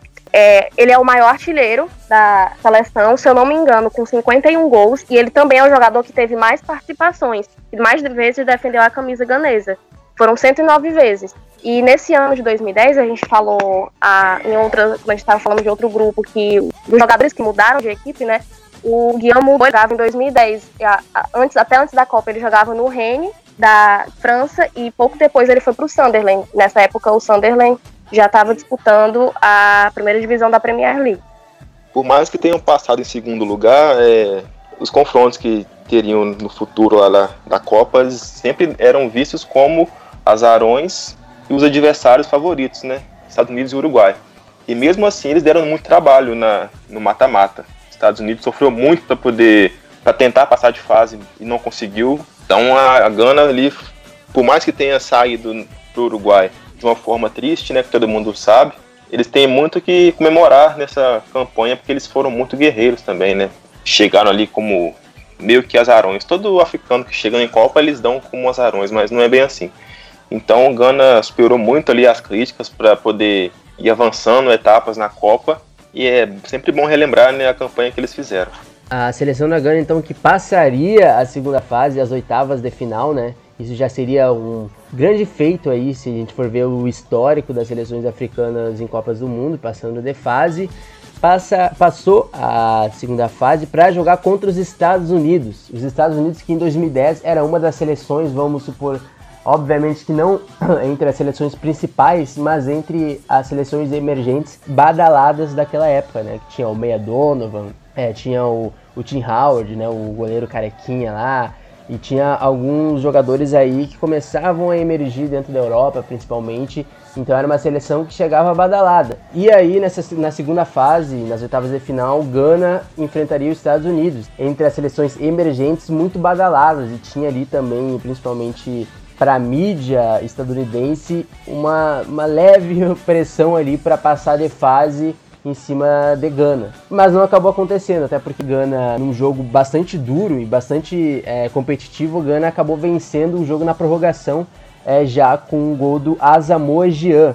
E esse jogo foi talvez ali um jogo que prepararia né, Gana para a próxima fase que a gente vai, vai comentar logo depois, uh, que seria aí o grande jogo. Mas esse jogo, Gana venceu os Estados Unidos e num jogo em que teve grande destaque ali principalmente o contra-ataque ganês ali com Asamoah com Boateng e com o Jordan Ayew principalmente. Então o que vocês podem dizer é, desse jogo aí específico? O Gana, é, após é, essa vitória aí, parece que ganhou de vez um destaque aí para quem estava é, tentando apostar ali quem seria ali a grande seleção emergente ali, seria algum destaque nessa Copa do Mundo de 2010. Foi um jogo bem truncado ali entre as duas seleções. As defesas foram bem destacadas ali no tempo normal, né? Estavam bem sólidas, erravam um pouco, mas Gana conseguiu os dois gols ali, tanto no normal quanto na prorrogação, jogadas individuais, né? Do Príncipe Boateng e do Asamoah pela, pela esquerda do ataque. Então ali com parece que o time dos Estados Unidos cansou e Gana aproveitou que ainda tinha perna para poder fazer o gol na prorrogação. Foi assim, um jogo bem tenso, ainda que deu muita confiança para chegar na próxima fase para pegar o Uruguai. Também vale destacar que o time de Gana era bem organizado. E mesmo assim, jogando no, na prorrogação, precisando do gol, eles não deixaram de lado a, o, a obediência tática. Então, é, eles não poderiam sair dali naquela fase sem demonstrar o seu futebol que eles demonstraram e também destacar ali a, a grande fase tática do time. E pouca gente fala, né, que só analisa o africano pelo lado físico. Então, o Gana mostrou também que tinha muita força tática. Bah, esse jogo eu tenho muito ele na minha memória. Não sei quem que alguém mais alguém lembra de ter assistido esse jogo, mas eu parei para ver ele, né? Principalmente porque a uh, Gana ela já começou a carregar nesse jogo já a pressão, né? De todo o continente, ela era a única que tinha sobrado ali, né? E tava estavam todo meio que todo mundo torcendo por ela, né?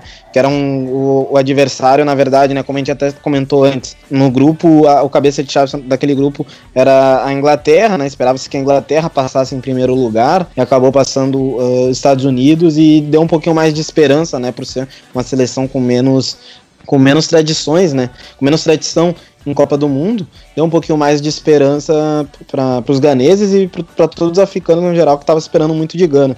Eu assisti, eu lembro de ter assistido esse jogo, quando eu comecei já estava 1 a 0 se não me engano, para Gana. A, a seleção ganesa até no, no jogo seguinte é, foi a mesma coisa, né? Ela é uma seleção que ela estava bem treinada também fisicamente, né? Ela deu foi muito bem nas duas prorrogações que jogou, né? Nessa contra os Estados Unidos conseguiu decidir ali na, na prorrogação, uh, num lance individual ali do, do Guian, que foi o. Que a gente até comentou já antes, né? Ele tem a estrela, ele teve a estrela aí nessa Copa do Mundo, né?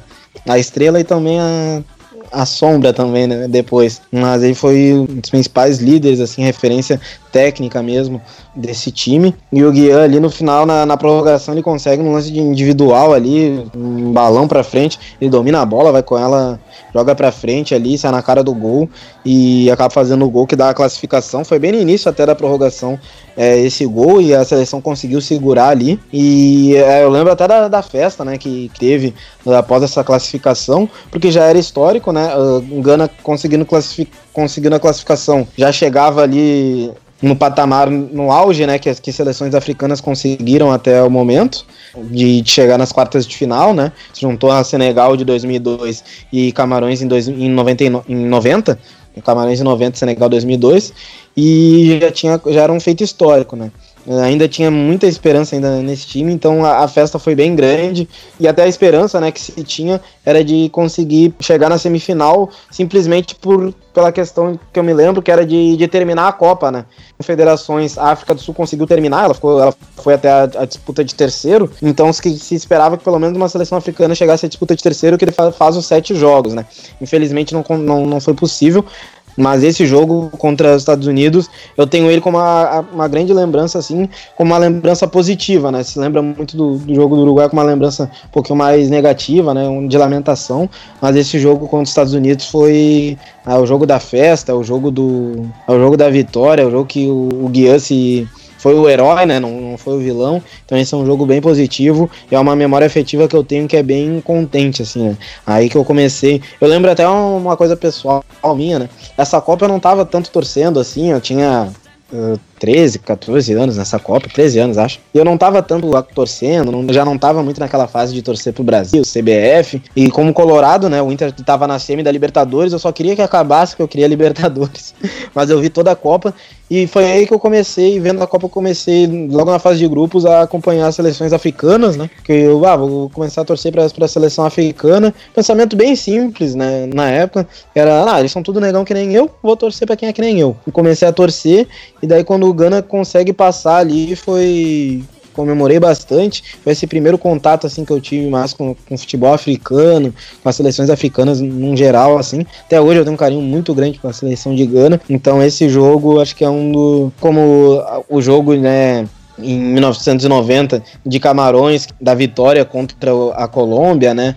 Que o Roger Milá tira ali a bola do Iguita, né? São as lembranças afetivas positivas, né? De vitórias. Esse jogo contra os Estados Unidos, apesar de não ser o jogo mais lembrado, né? De Gana, quando se fala, acho que é muito válido a gente estar tá sempre relembrando, assim, que é um momento de glória. Essa seleção, ela, acho que deveria Uh, ela precisa também ser lembrada por esse jogo, porque mostra esse jogo mostra a força, né, a qualidade técnica, tática e física desse time. Também é um jogo de, de comemoração, um jogo de festa. Teve festa depois do jogo, comemoraram com a torcida. Tinha bastante torcedores no estádio também. Então acho que é, esse jogo é um jogo de ser lembrado assim, que quando lembrar da grande 2010, a gente se lembrar desse jogo que acho que foi o ápice assim desse time. É, nesse jogo, o Gano fez um a 0 bem rápido, né? Foi, eu acho que foram cinco minutos do primeiro tempo que, que o Boateng fez o, o gol, abriu o placar. E aí, é, durante a partida, principalmente durante o primeiro tempo, é, a seleção de Gana mostrou muita organização tática e ali deu para perceber como a qualidade técnica também dos jogadores fez a diferença. Os, os, Estados Unidos teve dificuldade, eles em alguns momentos sim chegaram a ameaçar algumas vezes, mas os Estados Unidos teve bastante dificuldade de conseguir conter a seleção de Gana e eu acho que é bom a gente também destacar o trabalho do goleiro Kingston, porque ele fez excelentes defesas. Ele fez muitas defesas, inclusive quando o jogo já estava 1 a 1, né? E poderia ter tido um outro, um outro, poderia ter sido uma outra história. Se também as coisas também não tivessem passado por ele, se ele não tivesse atuado tão bem. É, teve até um, um lance que eu não lembro exatamente em quando foi, se foi no primeiro ou no segundo tempo, que ele saiu do gol e ele fez, deu um carrinho, mas foi totalmente na bola, assim, o jogador caiu, porque enfim, foi um contato, mas ele saiu do, do gol, saiu da, debaixo da trave, deu o carrinho e foi, assim, uma excelente defesa dele, sem, sem fazer falta, então acho que foi também, foi ali um dos lances mais marcantes que, que me vem à cabeça quando eu penso nele. Além disso, foi muito legal ver a seleção ganesa ganhar né, na prorrogação. O Ian fez um gol também muito cedo na prorrogação, foi com três minutos do, do primeiro tempo. E aí, depois que o jogo acabou, o alívio, a festa da torcida, que como única seleção africana representante ali, é, toda a, a, torcida, eu acho que ali do estádio, a grande maioria da torcida estava tava junto com eles. Então, foi muito bacana de perceber isso, as pessoas felizes e, e comemorando essa, essa, esse avanço de Gana para as quartas de final, que como o Bruno já citou, foi a terceira seleção a conseguir chegar às quartas de final de uma Copa do Mundo, que foi a seleção africana, né, no caso, que foi o mais longe que a, as seleções africanas já, já chegaram em mundiais. Isso, Carol, de destacar do, dos goleiros, né, do, do Kingston, né, é bem importante, porque, se não me engano, na, na Copa Africana de Nações tanto de 2008 quanto de 2010, uh, teve bastante críticas, principalmente das reportagens aqui no Brasil, né, referente aos goleiros, a, a qualidade dos goleiros africanos, né. Tá Se criticava bastante, Olha, sempre, até hoje ainda carrega esse estigma, né, dentro dos goleiros africanos, e é bem válido é, ressaltar isso, que o Kingston fechou o gol mesmo nesse jogo, é, salvou bastante ali, né? É, ele tem o seu papel também nessa classificação, assim como a gente falou também do Eneyama também, né? Que fechou o gol contra o Messi. Então é bem importante a gente estar tá ressaltando isso, porque infelizmente às vezes ainda tem alguns estigmas, estereótipos. Isso a gente já falou em outro episódio do Mama África FC. Mas aí tá aí a Copa do Mundo para reforçar que que às vezes é, estereótipos são, mal, são maldosos mesmo, né? Que não condiz com a realidade, né? A realidade que os, é, a África produz grandes goleiros também.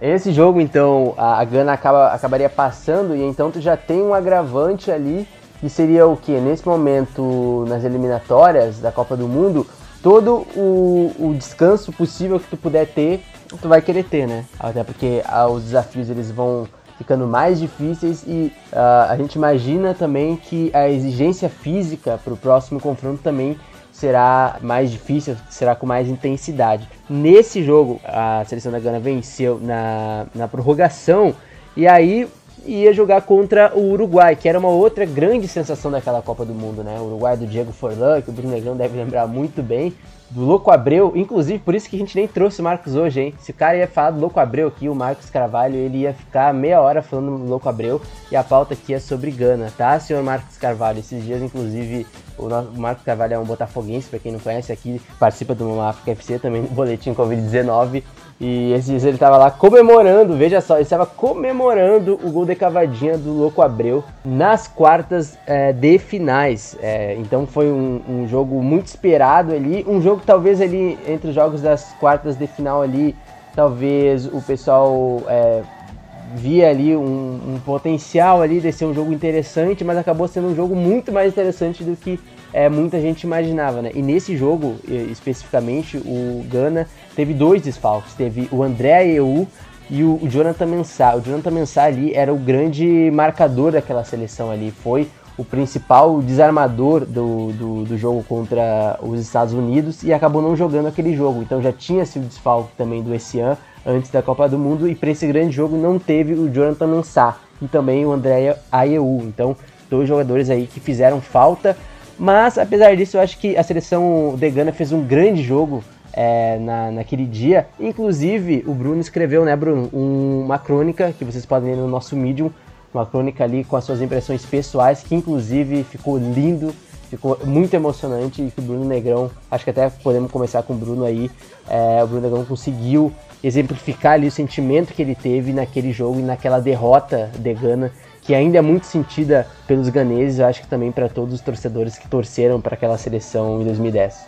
Cara, é, como tu falou, né, a gente, eu publiquei, a gente publicou essa semana aí no, no Medium do Ponta de Lança, né, publiquei uma crônica falando um pouquinho, uma, uma visão, né, um pouco sobre, sobre esse jogo, mas agora até comentando, que eu tava pensando, é, eu, como falei já, né, sou colorado, eu já vi, eu tava no, quando o Inter tomou 5 a 0 do Grêmio, eu vi quase toda a campanha do Inter cair, é, Inter e Mazembe, vi um monte de desgraça já, várias no estádio mesmo. Mas, cara, acho que o, a, o jogo, um jogo mais triste que, que, eu, quando, que eu tenho na, na minha memória como torcedor é esse jogo do Uruguai e Gana, cara. Até hoje, cara, não tem, cara. Fico muito triste só de lembrar desse jogo. Meu Deus do céu. Uma das maiores tristezas que eu já vivi no futebol é esse jogo.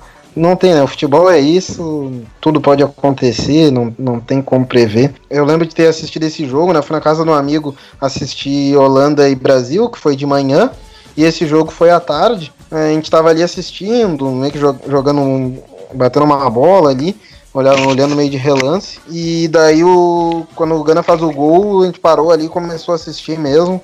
Depois o Forlan faz um golaço ali também, de falta. A seleção ganesa tem a questão da, de como ela estava bem preparada fisicamente, né? As duas prorrogações, como eu falei, eles fizeram ótimos jogos. E ali no final do jogo, foi uma pressão absurda de Gana. Pelo que eu me lembro, cara, deu uns 3, 4 chances de gols que, que poderia ter, ter dado a classificação.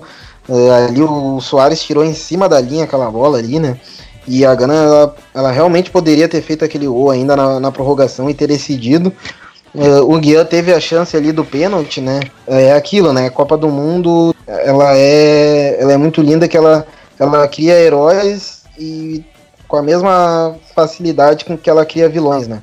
Então o Guian Uh, assim como no último no, no, jogo passado ele tinha sido o grande herói, o grande destaque daquela, daquela seleção. Acredito, inclusive, se o Guian fizesse aquele gol de pênalti, tinha que ter uma estátua para ele, azar. Tinha que ter na frente do Soccer City ali uma estátua pro Asamoah Guian, que ele queria ter feito naquela Copa ia ser um absurdo se aquela bola entra, se fosse um, alguns centímetros mais abaixo aquela bola. E, mas infelizmente o destino quis que o Uruguai né, é, vale também ressaltar que era uma ótima seleção uruguaia, seleção de vários destaques, principalmente o Forlan, que foi o melhor jogador da Copa, né, pro Inter depois, e o Soares também, né, Soares, inclusive, que nesse jogo aí ele, a atitude dele, né, de colocar a mão na bola, atitude mistura um pouquinho de desespero, né? Desespero, coragem. Salvou, né? Realmente a seleção. A comemoração do, do Luiz Soares, para quem já viu, né? Quando ele comemora quando, quando a bola vai na trave, ele vê que ali que ele foi expulso, né? Que aquilo ali valeu a pena, né? Que deu certo. A comemoração bem emocionante, assim, né? Da, das belezas assim que, que o futebol proporciona. Mas Pô, foi triste aquilo ali, cara. Quando perdeu aquele gol, é, eu fiquei bem triste, xingava um monte. E na disputa de pênalti, é, poucos se lembram, né? Mas o Asamoah Guian bota a bola no ângulo. Ele foi o primeiro a bater. Ele bota a bola no ângulo, a cobrança perfeita, indefensável mas acabou invertendo, né? Se fosse no ângulo antes, aí a história teria sido um pouquinho melhor. E no final a gente tem a cavadinha do Louco Abreu também. Né? Esse jogo é um jogo sensacional para a história das Copas, para a história do futebol. Só uma pena que, que a seleção de Grã não tenha conseguido se classificar.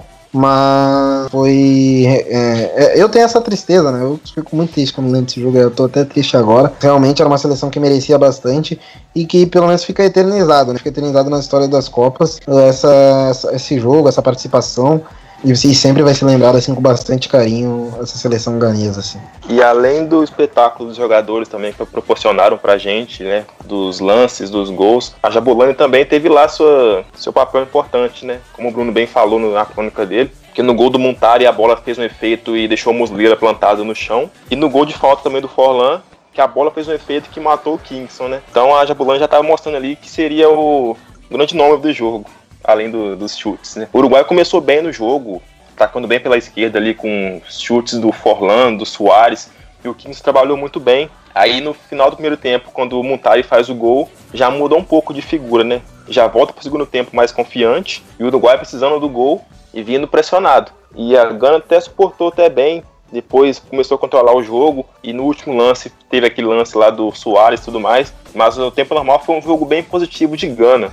Aí poderiam ter matado o jogo no pênalti, mas infelizmente o Deus do futebol queria daquele jeito. Mas é um, foi um jogo bem triste. Até então eu nunca mais perdoei o Soares. Não gostava dele antes, agora muito menos. É pessoal.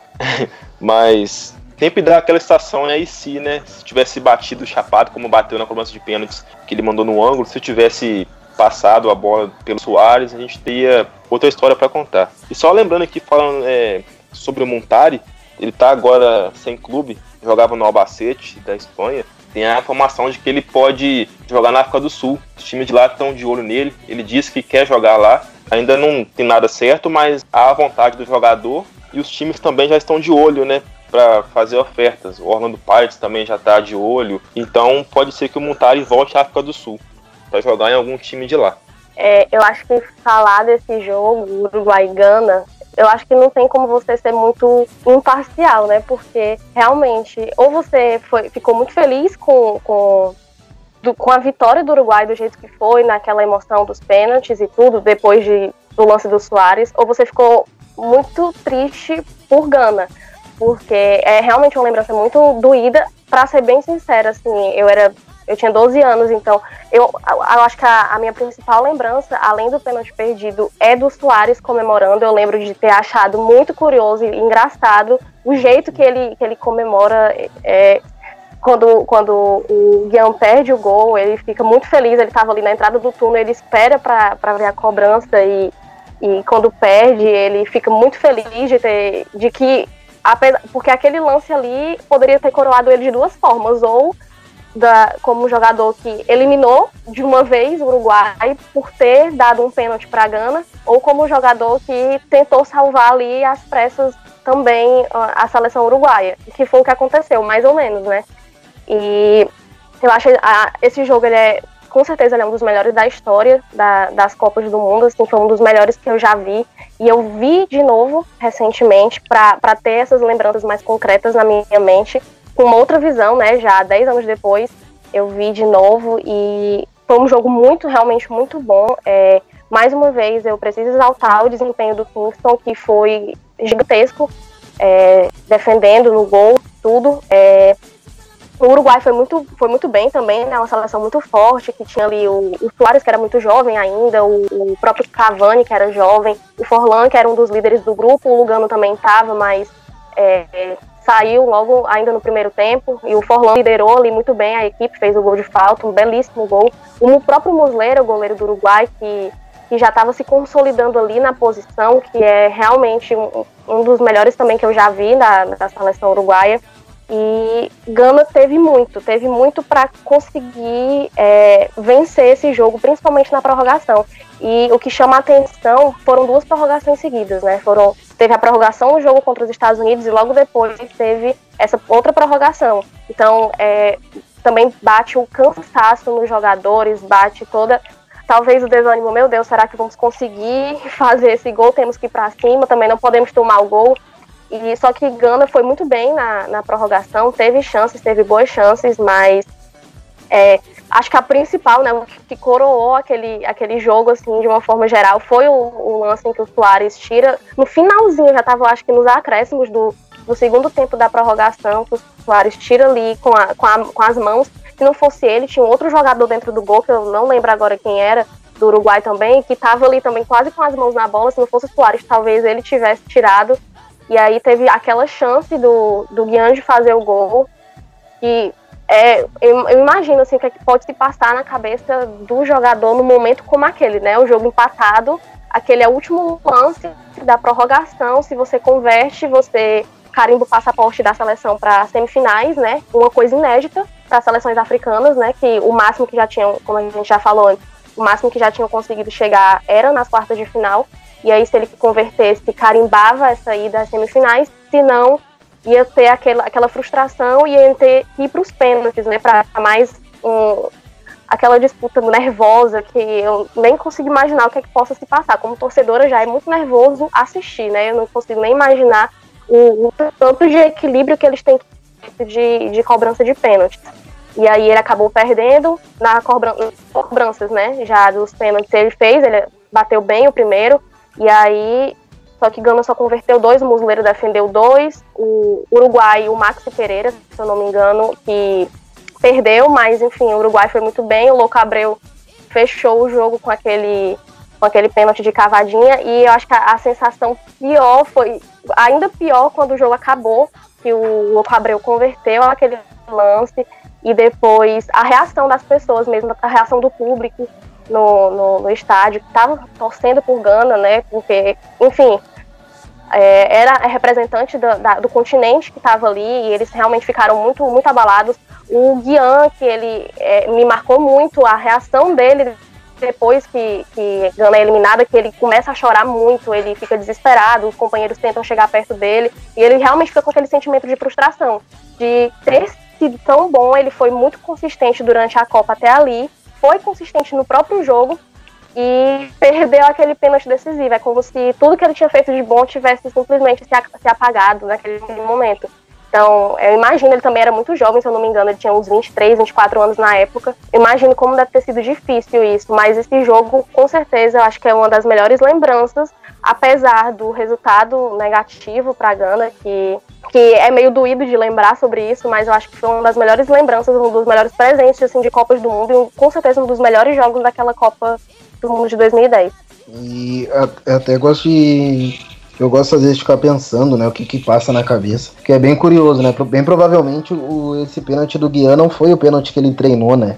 Ele bate firme no meio do gol, alto. Então, às vezes já, já tá até pensando em tudo que pode acontecer após o gol, né? E, e acredito que o pênalti que ele treinava era o pênalti que ele bate na, na, nas disputas de pênalti. E, até tava vendo um texto né, que fala sobre o Adidiá, o Adido. Ele era, ele era uma das grandes promessas da seleção ganesa, tinha, se não me engano, 19 anos apenas. Ele já estava no Milan, né? Era dele que teria sido o gol se o Soares não colocasse a mão na bola, né? E ele que perde um dos pênaltis também, né? Então acaba sendo chegam perto da glória né? É bem complicado. Ele não conseguiu depois firmar a carreira, né? De, jogando pelo Milan, ele não conseguiu mais firmar a carreira, né? foi pingando de tudo, então às vezes é, é, algo fica meio marcado no jogador, né? E é, é válido também lembrar do, do, do Louco Abreu, também que às vezes parece que é, por ter feito uma cavadinha num momento tão importante, tão decisivo, o Uruguai há 60 anos não chegava numa semifinal,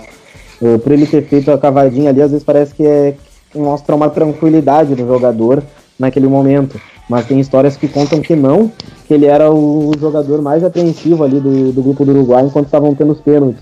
E ele sempre ele não, não conseguia se olhar as cobranças de tão nervoso então sempre a cada. Depois das cobranças ele perguntava. Uh, o goleiro pulou antes, o goleiro pulou antes, e o Kingston realmente estava pulando antes, né? Uh, tem até uma cobrança que ele pula bem antes da, do zagueiro bater. Então ele. Os jogadores estão sempre confirmando sim, ele pulou antes, pode fazer a cavadinha. Ele pulou antes, pode fazer a cavadinha que acredito que seja é, o pênalti que ele treinava, né? Até porque ele fez várias vezes já a cavadinha, uma marca registrada dele, mas mostra às vezes que parece que ele estava tranquilo, parece que estava confiante, mas às vezes é o contrário, né? Ele era um dos jogadores mais nervosos ali do, do Uruguai, mas ele acabou confiando no, naquilo que ele treinava, naquilo que ele já tinha estabelecido e acabou dando certo. Esse jogo realmente ele é, ele é um jogo de vários cis, né? De vários si. Se o se Gana não tivesse tantos desfalques, se uh, a, a, o Soares não tivesse colocado a mão na bola, talvez tivesse palmado para dentro, se o Guian tivesse feito aquele pênalti, uh, se o goleiro não pulasse naquela cavadinha, né, ficasse no meio do gol, tivesse defendido. Então tem vários cis que a gente pode, mas aconteceu o que aconteceu, já, já tá feito, mas é um dos grandes marcos, com certeza, né, da força do, do futebol africano também, porque é, realmente vendeu caro nessa classificação para o Uruguai. Era dessa forma que a gente queria realmente terminar o nosso, o nosso episódio hoje. Bem, esse jogo realmente foi um grande jogo. Acho que para muitos é, brasileiros, pelo menos, até os que torciam para o Uruguai, foi um misto de sensação. E aí eu vou tentar colocar aqui um comentário breve do pessoal que é, seguiu a gente, as nossas publicações agora na última quinta-feira, né, no dia 2 de julho aonde fez 10 anos desse jogo aí fatídico para Gana e um grande, uma grande memória também para o Uruguai. Foi uma mistura de um pessoal que ficou muito feliz pela vitória do Uruguai, por ser uma seleção é, da América do Sul, também muito triste pela derrota de Gana, que era uma seleção que o pessoal, o povo brasileiro também pegou muita empatia. Então, eu acho que para grande parte dos torcedores foi uma alegria por um lado ver a, a Uruguai vencer a, aquele jogo, né? E mas também foi uma tristeza, tristeza também profunda no mesmo jogo ao ver a Gana perder. Também era uma seleção que merecia de fato, até pela geração muito é, vitoriosa de, de Gana no continente africano, merecia de fato aquela vaga na semifinal. Então, para quem quiser é, conseguir entender melhor a derrota de Gana, eu sugiro realmente que vocês vão no nosso Medium e vejam lá o nosso último texto, que é a crônica de Bruno Negrão falando de Copa do Mundo, Gana e Jabulani, a bola que não desceu. Esse texto, peguem um lencinho, leiam e eu vou, eu tenho certeza que vocês vão adorar esse texto. É um, é um texto que consegue colocar ali em detalhes o que significou a derrota ganesa, mas também o que tem de bonito nessa derrota e mostra também que o futebol, aquele jogo, aquela seleção, tudo aquilo representou muito mais que aquela derrota, né? Foi um, a primeira Copa em solo africano, terminou daquele jeito, mas que tem um valor simbólico também muito maior que o jogo de futebol. Então vejam o texto de Bruno Negrão. Vou falar isso para todo mundo que eu ia agora falar sobre Gana e Uruguai. Leiam o texto do Bruno Negrão. Então, minha gente, preciso me despedir de vocês. Já batemos o teto. Na verdade, não tem teto nenhum, mas a gente já bateu o teto aqui no Ama África FC, nesse segundo episódio. Nós que ainda vamos ter o terceiro uh, material daqui a umas duas semanas sobre a Copa do Mundo, beleza? Sobre outra perspectiva para fechar o nosso material sobre o especial dos 10 anos. Então, eu vou, agradecendo desde já ao nosso querido Bruno Negrão aí sobre a nossa fria Porto Alegre. Muito obrigado, meu irmão, e com certeza a gente, a gente se encontra aí numa próxima. Eu que agradeço, Luiz, agradeço Matheus, Carol e a você, ouvinte, né, que nos acompanhou até aqui. Uh, aqui continua bastante frio, vai anoitecendo e vai ficando pior, Deus o livre. Mas uh, é, deu para esquentar um pouquinho, né? Com, esse, com essas lembranças, né? É sempre bom relembrar essa Copa, eu gosto bastante. Acho que é uma Copa até que se a gente fosse ficar falando de cada detalhe, cada personagem, cada coisa dessa Copa, a gente ficaria até amanhã aqui conversando. É uma Copa que, que é muito rica, assim, né? Ela é, é, tanto culturalmente, tanto politicamente, em, em, questões políticas, e tanto tecnicamente dentro de campo. Uma Copa muito boa, assim. Hum, sempre ótimo estar relembrando aqui e estar conversando aqui um pouquinho com vocês, aqui trazendo esse ponto de vista. Então eu vou fazer uma conexão agora lá com Fortaleza para agradecer mais uma vez a participação da Carol Tavares. Muito obrigado a Carol que já tinha participado do primeiro episódio há, há um, cerca de duas semanas atrás, né, sobre o especial dos 10 anos e agora participou também no segundo. Então, mais uma vez, Carol, muito obrigado pela participação e até a próxima. Eu que agradeço, Luiz, Matheus, Bruno. Foi ótimo aqui ter esse papo com vocês. É sempre muito bom falar sobre, sobre o Mundial de 2010, é muito marcante, é muito lindo e são tantas lembranças legais que a gente pode realmente passar o tempo todo falando. Eu acho que termina só na próxima semana de falar, porque tem muita coisa para falar e é muito bom falar sobre isso. É, eu agradeço também aos ouvintes que, que chegaram até, até esse ponto do podcast. Muito obrigada. Também, eu acho que o Bruno. O Bruno não. O, o Luiz vai fazer o, o convite para os nossos conteúdos, mas eu preciso relembrar, por favor, escutem o nosso primeiro episódio dessa série sobre especial sobre a Copa do Mundo de 2010, também está muito legal. E também fiquem atentos para o próximo episódio, para o terceiro, que também vai estar tá muito legal sobre uma perspectiva diferente, sobre um olhar diferente. Então, agradeço muito mais uma vez e até a próxima. Contem comigo aí. Valeu, Carol. Então, agora fazendo a, a, a, última conexão lá em Caratinga, o nosso querido PDL Matheus Soares, cara das redes sociais, do Twitter, procure Matheus Soares, ele é o cara do Twitter. Matheus, muito obrigado pela participação, meu irmão. E como eu falei para os outros, as outras duas pessoas, a gente se vê na próxima aqui no Mamá África FC, com certeza. Valeu, Luiz. Valeu, Carol, Bruno. Foi um prazer bater esse papo com vocês, relembrar a Copa das Copas, né? A Copa da África que está nos nossos corações que apesar dos enredos tristes, também foi uma história bem incrível. Eu vi a Gana fazer história ali. Então é sempre uma honra falar sobre isso. E até a próxima. E escutem nossos, nossos podcasts, nos sigam nas redes sociais, que a gente está aí com muita coisa boa para poder fazer ainda. E é isso aí. Um abraço a todos e até a próxima. Como todo o pessoal já falou, eu também vou me despedindo aqui de vocês, reiterando o que todo mundo também é, citou escutem nossos podcasts. Temos tanto o Mama África FC, que é um debate mais alongado sobre é, questões do futebol africano, né, e jogadores africanos também. Tem o Mama África FC Continente, onde você conhece a história dos países é, africanos, né. O último episódio foi sobre Gana, então, independente de em que momento você está escutando esse podcast, depois de que você estiver escutando, você pode rolar lá é, no seu agregador preferido, na lista de episódios, e vai ter lá um episódio sobre Gana, mas também temos sobre Camarões, África do Sul, e ele é apresentado pelo nosso querido PDL Rubens Guilherme Santos. Então sigam lá e indiquem os nossos materiais que enquanto mais pessoas tiverem acesso a esse material, mais a gente vai conseguir é, exemplificar o que é o continente africano e a gente contribui também para menos estereótipos em relação ao continente e aos países. Então é um material livre e gratuito para você acessar. Além disso, também temos o boletim Covid-19 em África sobre a doença no continente, as atualizações apresentado pelo Marcos Carvalho e também tem o giro sobre o futebol africano apresentado pela própria Carolina Tavares que vocês escutaram aqui nesse podcast de hoje. Então sigam as nossas redes sociais lá no Facebook, no Instagram. Se inscrevam no YouTube, que é muito importante também, além do Medium e também no Twitter. E não esqueçam, ponta de lança é paixão por ousar.